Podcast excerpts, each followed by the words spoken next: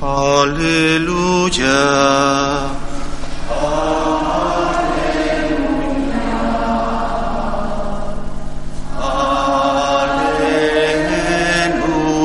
Aleluya. El Señor esté con vosotros. Lectura del Santo Evangelio según San Mateo. En aquel tiempo exclamó Jesús, Te doy gracias, Padre, Señor de cielo y tierra, porque has escondido estas cosas a los sabios y entendidos y se la has revelado a la gente sencilla. Sí, Padre, así te ha parecido mejor. Todo me lo ha entregado mi Padre, y nadie conoce al Hijo más que el Padre, y nadie conoce al Padre sino el Hijo, y aquel a quien el Hijo se lo quiera revelar. Venid a mí todos los que estáis cansados y agobiados, y yo os aliviaré. Cargad con mi yugo y aprended de mí, que soy manso y humilde de corazón, y encontraréis vuestro descanso, porque mi yugo es llevadero y mi carga ligera. Palabra del Señor. San Francisco de Asís fue denominado por sus contemporáneos y seguidores como el otro Cristo. Algunos podrán pensar que este calificativo provenía de que, como Jesús, recibió los estigmas. Él también tuvo las llagas de Cristo. Sin embargo, llamarle el otro Cristo no proviene únicamente de este don que él recibió. Otros santos también han tenido las llagas de Jesús y no han recibido ese calificativo. Yo creo que San Francisco ha sido denominado así porque, en primer lugar, entendió que Dios, y en concreto su Hijo Jesús, no era algo, sino que era alguien. San Francisco tenía con Dios una relación de un yo con un tú. No iba a la iglesia a pedir al Dios lejano y abstracto, iba a la iglesia a encontrarse con su Dios, con el Dios que le ama, con el Dios que le quiere, con aquel que entregó a su Hijo al mundo para salvarle. Esta relación personal que San Francisco tenía con Dios le hizo entender el dolor de Dios. El dolor de Dios cuando en cierta ocasión entra en una iglesia en Asís, en la porciúncula, y allí Cristo le concede el don de ver lo que la gente le dice. La iglesia estaba llena, pero las personas que iban a la iglesia solo le dicen a Dios, dame. Y a raíz de aquello, San Francisco sale gritando y llorando de la iglesia, el amor no es amado. Esto es lo que Francisco reclama. Reclama que Dios no es algo, que Dios es alguien que ama. Y como alguien que ama, necesita ser correspondido.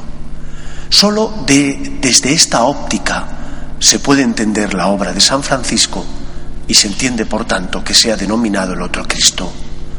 Su unidad con Cristo fue tal porque pudo penetrar en los sentimientos de Jesús debido a que encontró en él un tú. No era para San Francisco Dios alguien lejano, para San Francisco Dios era aquel que estaba tan cerca de él, aquel que entregó la vida por él.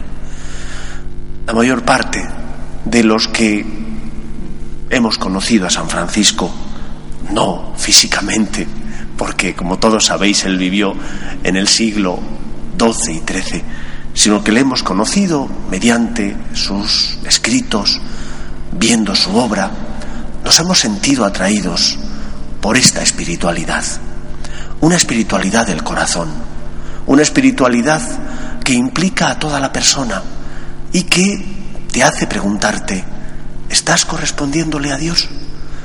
Los franciscanos de María, que somos la asociación que dirigimos esta parroquia, hemos recibido del Señor la llamada que también le hizo a Francisco. Francisco repara mi iglesia que como ves amenaza ruina. Esa llamada que le hizo en San Damián, en una ermita derruida, y que él en un primer momento creyó que significaba la reconstrucción física de esa iglesia, hasta que después entendió que lo que el Señor le pedía era que reconstruyera espiritualmente la iglesia de su época. Y la reconstruyó precisamente poniendo el corazón, llamando la atención para que todos entendieran que con Dios hay que tener una relación de amor, de confianza, una relación, por tanto, en la que pones el corazón porque encuentras un tú. Y nosotros hemos recibido también de Dios esa llamada, luchar por enseñar a hacer amar al amor, luchar por enseñar a que Cristo ocupe el lugar que le corresponde en nuestra vida como Dios que ama, pero que también necesita ser correspondido. El problema de nuestra iglesia es el problema de la secularización. Una iglesia que en muchos casos trata a Dios como un Dios abstracto, una iglesia que se considera en muchos casos simplemente como un instrumento para fomentar la justicia y el bien común y ha olvidado que su principal misión es la misión de anunciar el reino de los cielos, que no consiste más que en esto. Dios sale a tu encuentro porque te ama, viene a consolarte, como escuchábamos en el Evangelio, viene a decirte, venid a mí los que estáis cansados y agobiados, y yo os aliviaré.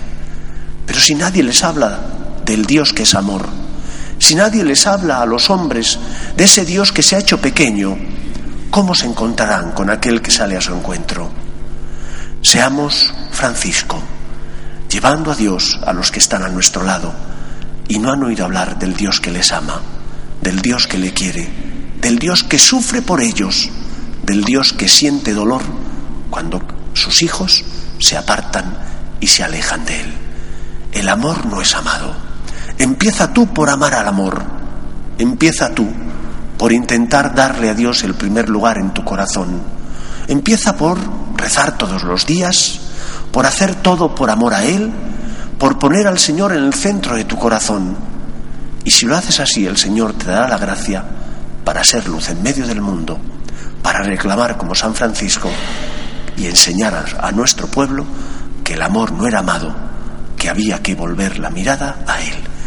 Pidámosle al Señor, pidámosle al Señor por intercesión de San Francisco de Asís, que enseñemos a amarle a Él, que enseñemos a amar al amor, porque en esto radica el camino de la felicidad.